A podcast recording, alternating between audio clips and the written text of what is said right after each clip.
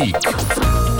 Stellen Sie sich vor, es gibt einen Stoff, an dem jedes Jahr Zehntausende Menschen in Deutschland sterben, der ähnlich krebserregend sein kann wie Asbest und von dem mehr Menschen abhängig sind als von Heroin. Was sagen Sie, wie sollte die Politik mit so einem Stoff umgehen? In Deutschland ist er quasi an jeder Ecke zu haben, oft auch rund um die Uhr, und er darf mit wenigen Einschränkungen beworben werden. Die Rede ist von Alkohol. Ich trinke ab und zu schon gerne Alkohol, ja. Das ist ein Teil der Kultur hier, ja, sicher, hört irgendwo auch dazu.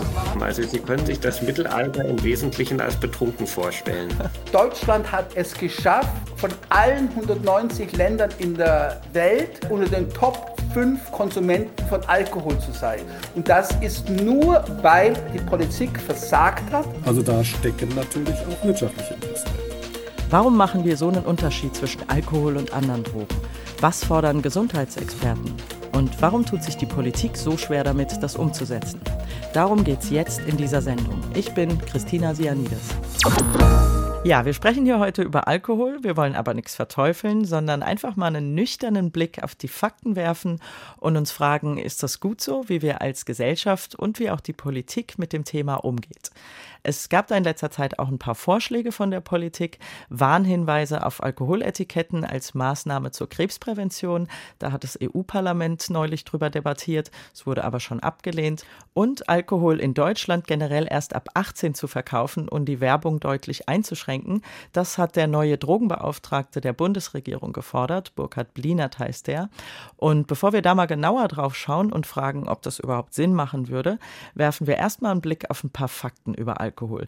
Meine Kollegin Anne Bayer hat einen kleinen Überblick über Eigenschaften und die Folgen von Alkoholkonsum in Deutschland. Alkohol verursacht in Deutschland mindestens 20.000 Todesfälle pro Jahr. Weit mehr noch, wenn er mit Tabak kombiniert wird. Dann kommen zusätzlich 50.000 Todesfälle dazu. Alkohol erhöht das Risiko für beinahe 200 Krankheiten, teilweise schon bei kleinen Mengen.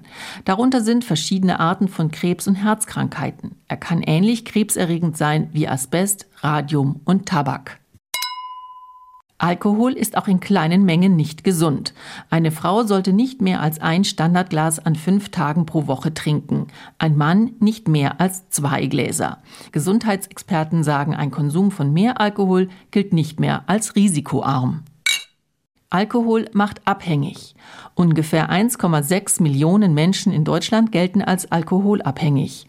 Knapp sieben Millionen Menschen konsumieren Alkohol in Mengen, mit der sie ihre Gesundheit gefährden. Alkohol ist bei über 30.000 Verkehrsunfällen pro Jahr eine der Ursachen. Alkohol macht gewalttätig. Bei jedem vierten polizeilichen Gewaltdelikt ist Alkohol im Spiel. Meistens handelt es sich um gefährliche Körperverletzung, sexuelle Übergriffe oder Totschlag. Er spielt häufiger eine Rolle als die meisten anderen Drogen, einschließlich Heroin. Alkohol kostet die Volkswirtschaft pro Jahr über 57 Milliarden Euro. Zum Teil für das Gesundheitssystem und zum Großteil für indirekte Kosten wie Arbeitsunfähigkeit und Arbeitslosigkeit. Die Einnahmen durch die Alkoholsteuer sind sehr viel geringer. 2020 betrugen sie nur 2,2 Milliarden Euro. Das sind also nur knapp vier Prozent der Ausgaben. Ja, das war also ein kleiner Überblick über die Folgen von Alkoholkonsum in Deutschland. Das klingt nicht wirklich gut und trotzdem ist Alkohol bei uns legal und frei verfügbar und er ist Teil unserer Kultur. Das zeigt sich auch in einer kleinen Umfrage, die wir in Frankfurt gemacht haben. Wir hören da mal rein. Ich trinke ab und zu schon gerne Alkohol, ja.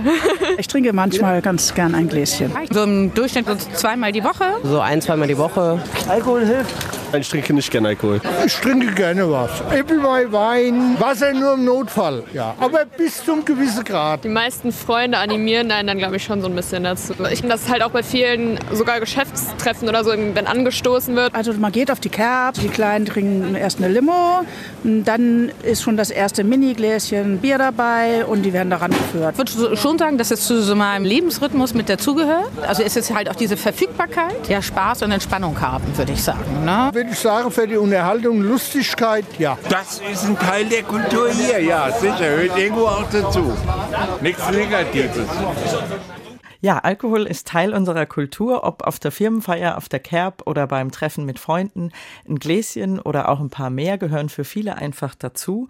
Und warum das so ist und wie sich das so entwickelt hat, darüber habe ich gesprochen mit Professor Andreas Heinz. Er ist Direktor der Klinik für Psychiatrie und Psychotherapie an der Charité in Berlin und hat sich beschäftigt mit dem Thema Alkohol als Kulturgut. Professor Heinz, erstmal die Frage, welche Rolle spielt Alkohol bei uns in der Gesellschaft? Na, Alkohol ist eine seit Jahrtausenden verbreitete Droge in unseren Breiten und ähm, steht einerseits für anregende und sozial ein bisschen enthemmende Wirkungen, für entspannende Wirkungen. Bei großer, großem Konsum können sie natürlich auch ins Koma fallen und ist eine Form des Rausches, der sozial etabliert und akzeptiert ist, weitgehend. Ja, wir haben das äh, in der Sendung schon gehört. Alkoholkonsum kann eben auch durchaus negative Folgen haben. Trotzdem ist die Sicht auf Alkohol eine andere als auf viele andere Drogen. Alkohol gehört irgendwie dazu. Er ist Teil von unserer Kultur. Woher kommt das? Wie hat sich das so entwickelt? Also soweit man es versteht, ist Alkohol sehr früh äh, gebraut worden. Es gibt sogar, ich weiß nicht, ob sich das unter den Archäologen durchsetzt, aber es gibt die lustige Hypothese, dass die Sesshaftwerdung nicht etwa stattgefunden hat, um Getreide für Brot herzustellen. Das hätte man auch ähm, als Jäger und Sammlerin oder Jägerin und Sammler auch anders haben können, sondern um eben aus dem Getreide dann vergorenen Alkohol zu machen. Das mag stimmen oder nicht, aber dass das in sozialen Ritualen eine Rolle gespielt hat, denken Sie an dionysische Gelage im, im alten Griechenland oder ähm, an den Gebrauch von Met. Das ist einfach eine ganz lang seit Jahrtausenden damit verankerte Form quasi der Geselligkeit bei uns. Liegt das auch daran, dass Alkohol quasi mal als Nahrungsmittel galt? Naja, zumindest im Mittelalter heißt es, dass wegen der schlechten Wasserqualität die Menschen vor allem Alkohol getrunken haben, meistens als Bier. Und man soll damals, äh, so Schätzungen, bis zu fünf Liter Bier pro Kopf der Bevölkerung vom Baby bis zum Kreis zu sich genommen haben. Also Sie können sich das Mittelalter im Wesentlichen als betrunken vorstellen. Hm. Ja, Alkohol zu trinken ist also eine jahrtausendealte Form der Geselligkeit bei uns, sagt Professor Heinz. Und bei den meisten klappt das ja auch ganz gut. Die gehen durchaus verantwortungsvoll damit um. Aber bei vielen klappt das eben auch nicht so gut. 6,7 Millionen Menschen in Deutschland trinken so viel, dass sie damit ihre Gesundheit gefährden. Und 1,6 Millionen Menschen gelten sogar als abhängig von Alkohol. Über die Gefahren haben wir schon gesprochen und was die Politik dafür tun kann, um die Menschen davor besser zu schützen und ob sie das überhaupt tun sollte. Darüber habe ich mit dem Suchtexperten Professor Jürgen Rehm gesprochen. Er ist Diplompsychologe und forscht unter anderem am Zentrum für interdisziplinäre Suchtforschung an der Uni Hamburg. Professor Rehm, was denken Sie, sollte der Staat im Bereich Alkohol noch mehr eingreifen oder liegt es eher in der Eigenverantwortung jedes und jeder Einzelnen, sich da zu schützen? Das ist eine philosophische Frage, aber meine Meinung ist ganz klar, dass der Staat mehr tun muss.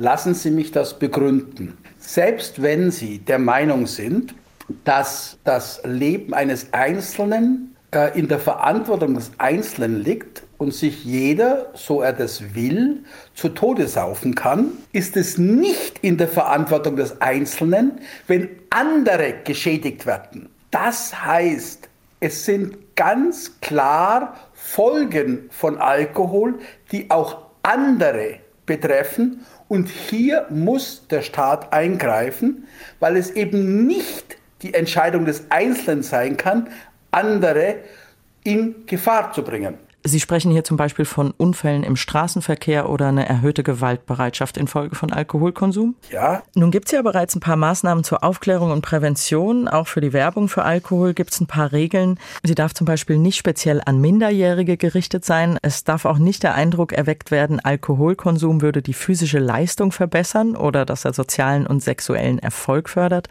Das reicht Ihrer Meinung nach aber nicht? Nein, natürlich nicht. Also zum einen werden diese Regelungen nur sehr lax gehandhabt. Zum anderen besteht ein großer Graubereich. Ja? Wenn Sie jetzt eine attraktive Person in der Werbung sehen, denken Sie dann gleich an sexuelle Handlungen oder nicht? Das sind alles Bereiche, die sehr, sehr umstritten sind und wo kein Kläger, da kein Richter. Das ist das Erste. Zum Zweiten hat sich deutlich herausgestellt, dass solche Art von Beschränkungen im Prinzip den Alkoholkonsum nicht beeinflussen.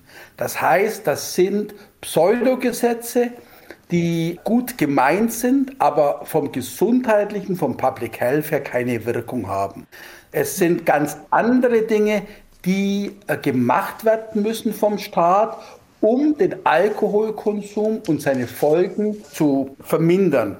Und lassen Sie mich das ganz klar sagen, auch in Deutschland ist Alkohol der Risikofaktor Nummer eins und von allen Risikofaktoren, die wir so haben, und wir haben viele Risikofaktoren, denken Sie an Tabak, denken Sie an falsche Ernährung, denken Sie an die Umwelt. Aber Alkohol ist der Risikofaktor, der die meisten Toten bis zum 40. Lebensjahr verursacht. Was sollte die Politik denn Ihrer Meinung nach tun? Also die, das Wichtigste ist in Deutschland die Verfügbarkeit von Alkohol. Deutschland von allen 56 WHO-Ländern, die zu WHO Europa gehören, hat den proportional billigsten Alkohol. Das heißt, die Politik hat bewusst es vermieden, Alkohol den gestiegenen Gehältern und die Steuer den gestiegenen Geldern anzupassen. Und im Vergleich mit allen anderen Lebenshaltungskosten ist Alkohol deutlich viel zu billig. Deutschland hat durch die sehr große Verfügbarkeit, es gibt ja kaum Beschränkungen, und den sehr niedrigen Preis es geschafft, von allen 190 Ländern in der Welt inzwischen äh, unter den Top 5 Konsumenten von Alkohol zu sein. Top 5 von 190 Ländern. Und das ist nur, weil die Politik versagt hat und keine adäquaten Preise und keine Verfügbarkeitsbeschränkungen und keine griffigen Werbeeinschränkungen gemacht hat. Sie fordern also Preiserhöhungen, Verfügbarkeitsbeschränkungen, also zum Beispiel die Zeit, in der Alkohol gekauft werden darf, zu beschränken und weitere Werbeeinschränkungen. Was denken Sie, warum sowas bisher nicht umgesetzt wurde von der Politik? Äh, in Deutschland hat die Alkoholindustrie einen sehr hohen Stellenwert. Die Alkoholindustrie droht der Politik dann mit zum Teil falschen Behauptungen, dass so und so viele Arbeitsplätze wegfielen, dass auf einmal ein Schwarzmarkt entstünde, wenn das Bier nicht mehr 30 oder 25 äh, Cent, sondern einen Euro kosten würde. Solche Drohungen ziehen in der Politik und die Politiker haben natürlich auch Angst um ihre Wiederwahl. Die haben Angst, dass wenn die Preise für Alkohol erhöht werden, die Wähler reagieren. Das ist aber auch nicht unbedingt richtig. Natürlich freut sich keiner, wenn Steuern erhöht werden.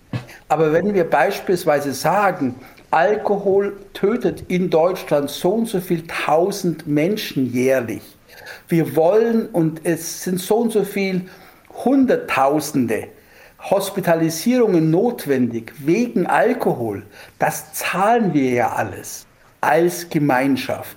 Und wenn wir die Steuern erhöhen, um diese Kosten wenigstens ein bisschen auszugleichen und wir nehmen das Geld auch für diesen Zweck, das heißt, um es ins Gesundheitswesen zu stecken, dann zeigt sich auf einmal, dass man Mehrheiten auch beim Wahlvolk finden kann. Der Koalitionsvertrag der neuen Bundesregierung enthält ja jetzt ein Bekenntnis zur Bekämpfung von Alkoholschäden. Es ist die Rede davon, dass man auf verstärkte Aufklärung mit besonderem Fokus auf Kinder, Jugendliche und Schwangere setzen will und dass die Regelungen für Marketing und Sponsoring verschärft werden sollen. In die Richtung geht auch eine Forderung des neuen Drogenbeauftragten der Bundesregierung, Burkhard Blinert.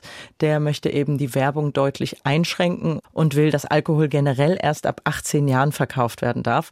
Sind das nicht Schritte in die richtige Richtung? Sagen wir mal so, es gibt nichts Gutes, außer man tut es. Zurzeit sind das noch Ankündigungen. Wenn diese Ankündigungen mit Leben versehen werden, dann könnte das ein ganz, ganz kleiner Schritt in die richtige Richtung sein. Aber wir wissen doch, die neueste Initiative der Weltgesundheitsorganisation im Bereich Alkohol ist ganz klar eine Steuererhöhung. In Deutschland gibt es ja noch gar keine Steuer beispielsweise auf Wein. Verursacht Wein keine Kosten, keine Schäden? Das macht überhaupt keinen Sinn. Wir brauchen einen bestimmten Mindeststeueranteil für alkoholische Getränke. Wir brauchen deutlich stärkere Marketing-Einschränkungen. Wenn Sie heute 17 Jahre alt sind und ganz normal auf Ihrem Handy sind, dann haben Sie schon zig hunderttausend Alkoholanzeigen und Alkoholwerbung äh, äh, über soziale Medien gesehen. Diese ganzen Sachen sind absolut nicht in irgendeiner Weise geregelt oder eingeschränkt. Und da müsste die Politik sofort einsetzen, weil die Erkenntnisse dazu und die Folgen von Alkoholkonsum sind absolut klar und deutlich. Und nicht mal die Alkoholindustrie sagt, dass diese Berechnungen falsch sind. Die Alkoholindustrie erkennt ganz klar an, dass Alkohol eben solche Schäden verursacht, aber sie schafft es, ohne jegliche Regulierung weiterhin in Deutschland Alkohol verkaufen zu dürfen. Zum Schluss noch eine Frage. Können Sie die Unterschiede in der Gesetzgebung zwischen Alkohol und anderen Drogen nachvollziehen? Nein, ich weiß, äh, nachvollziehen heißt, dass ich sie historisch verstehen kann. Natürlich kann ich die verstehen. Das ist eben dadurch bedingt, dass Alkohol in Deutschland schon immer eine so überragende Rolle eingenommen hat. Aber als Public Health Forscher macht es von den Folgen her keinen Sinn, Alkohol so bevorzugt zu behandeln im Vergleich zu anderen Drogen, also Tabak, also illegale Drogen und so weiter. Ja, klare Worte von Professor Rehm. Die Politik hat versagt, sagt er, und fordert, wie übrigens auch die Weltgesundheitsorganisation, die Preise für Alkohol zu erhöhen, den Verkauf einzuschränken, das Verkaufsalter generell hochzusetzen und die Werbung für Alkohol deutlich einzuschränken. Und bevor wir mit einem Politiker sprechen und fragen, was er so dazu sagt, habe ich mal bei Klaus Schneider nachgefragt. Der ist Winzer aus der Pfalz und der deutsche Weinbaupräsident und wollte wissen, was er so von den Vorschlägen hält. Und das hat er gesagt. Im Prinzip die Höhersetzung des Einkaufsalters oder Erwerbsalters für alkoholische Getränke, davon halten wir eigentlich nichts. Wir sind der Überzeugung, dass natürlich Jugendschutz eine große Priorität hat. Das leben wir auch in unserem System Wine in Moderation. Und zu Recht wurden eben auch äh, durch den Gesetzgeber diese Altersgrenze von 16 Jahren eingezogen im Jugendschutzgesetz. Und wir sind der Meinung, dass man in diesem Alter Menschen durchaus zu einem verantwortungsbewussten Genusskonsum von alkoholhaltigen Getränken leiten kann. Wir wenden uns natürlich gegen Alkoholmissbrauch, das ist selbstverständlich und werben dafür, hier eben den moderaten Konsum von Wein zu lernen und eben auch umzusetzen. Aber es gibt ja Studien, die klar sagen, dass solche Aufklärungskampagnen nicht so wirklich was bringen und ähm, dass solche Maßnahmen wie Preiserhöhungen zum Beispiel dazu beitragen können, den Alkoholkonsum und die negativen Folgen des Konsums zu reduzieren. Also Krebstodesfälle, die durch Alkohol verursacht werden, zu reduzieren zum Beispiel. Was, was sagen Sie dazu? Wir sind der Meinung, ähm, dass äh, hier nicht überall mit dem richtigen Maß gemessen wird, denn ich darf gerne aus dem Bericht der äh, Drogenbeauftragten aus dem Jahr 2021 zitieren und dort ist eindeutig belegt, dass in der Zielgruppe der 16- bis 20-Jährigen das Konsumverhalten drastisch zurückgegangen ist. Dass hier also bei äh, rund viereinhalb Millionen Menschen in Deutschland die Trends zeigen, dass der Erstkontakt mit äh, Alkohol und der regelmäßige Kontakt mit Alkohol deutlich äh, sich nach hinten verlagert hat, also zu einem höheren Alter hin verlagert hat und dass diese Menschen es zunehmend auch lernen, verantwortungsbewusst mit dem Alkoholkonsum umzugehen. Aber wir liegen ja, was den Konsum insgesamt angeht, eben immer noch ganz weit vorne weltweit. Daran hat sich nichts geändert. Ja, das mag durchaus so sein, aber das ist eben nicht nur Wein. Ja, unterschiedliche Meinungen und Interessen zwischen Gesundheitsexperten und Winzern. Aber was sagt die Politik dazu? Die muss es ja am Ende richten. Und darüber habe ich gesprochen mit Dirk Heidenblut. Der ist Bundestagsabgeordneter für die SPD, Mitglied im Gesundheitsausschuss und beschäftigt sich schon länger mit Drogen- und Suchtpolitik. Herr Heidenblut, laut einer Studie der Deutschen Hauptstelle für Suchtfragen gehört Deutschland zu den Ländern mit dem weltweit höchsten Alkoholkonsum. Will die neue Bundesregierung in diesem Ranking ein bisschen weiter runterkommen? Kommen und wenn ja, wie? Naja, wir haben uns ja im Koalitionsvertrag auf eine Reihe von äh, Maßnahmen verständigt, die wir anpacken wollen. Und ich glaube, die äh, können auch im Zusammenwirken äh, durchaus viel bewirken. Die äh, Maßnahmen fangen an dabei, dass wir Kinder und Jugendliche insbesondere stärker ansprechen wollen. Also äh, ansprechen wollen bezogen auf Prävention mhm. natürlich und bezogen auf kein Alkohol trinken. Der neue Bundesdrogenbeauftragte hat ja auch schon recht deutlich gemacht, dass äh, für ihn, und das kann ich nur unterstützen, es auch dahin geht, dass wir, äh, wir sind ja als Deutschland einige, eines der wenigen Länder, wo man ab 16 schon bestimmte Alkoholiker trinken kann, dass wir diesen, äh, diese Grenze auf 18 erhöhen, weil früh gelerntes Verhalten leider dann ja auch äh, sich weiterträgt. Also Kinder und Jugendliche und ähm, ein zweiter großer Punkt ist natürlich der Bereich äh, Werbung. Bei uns wird sehr viel geworben, gerade auch für Alkoholprodukte. Das macht sie, sagen wir mal, auch sehr marktgängig dadurch. Und auch an der Stelle muss man sicherlich ansetzen und eingreifen. Zu beiden Punkten findet sich eben auch ein Hinweis im Koalitionsvertrag. Jetzt sagen Experten, dass das zwar Schritte in die richtige Richtung sind, wenn sie denn umgesetzt werden, aber dass das noch nicht ausreicht und fordern zum Beispiel Preiserhöhungen vor allem und Verkaufsbeschränkungen, was ja auch die WHO will. Andere Länder sind da ja auch schon wesentlich weiter als wir. Also zum Beispiel Russland hat die Wodka-Preise erhöht. In Schweden darf Alkohol generell erst ab 20 gekauft werden. Und in Frankreich gibt es zum Beispiel Warnhinweise auf Etiketten. Warum tut sich Deutschland so schwer damit, sowas umzusetzen? Naja, also zum einen, Sie sprechen ja hier nur mit dem sozusagen drogen- und suchtpolitischen Sprecher einer der drei beteiligten Koalitionsfraktionen. Zum einen müssen wir natürlich immer eine Einigung unter den verschiedenen und auch in der Sicht, glaube ich, auf das Thema sehr unterschiedlichen Fraktionen hinbekommen.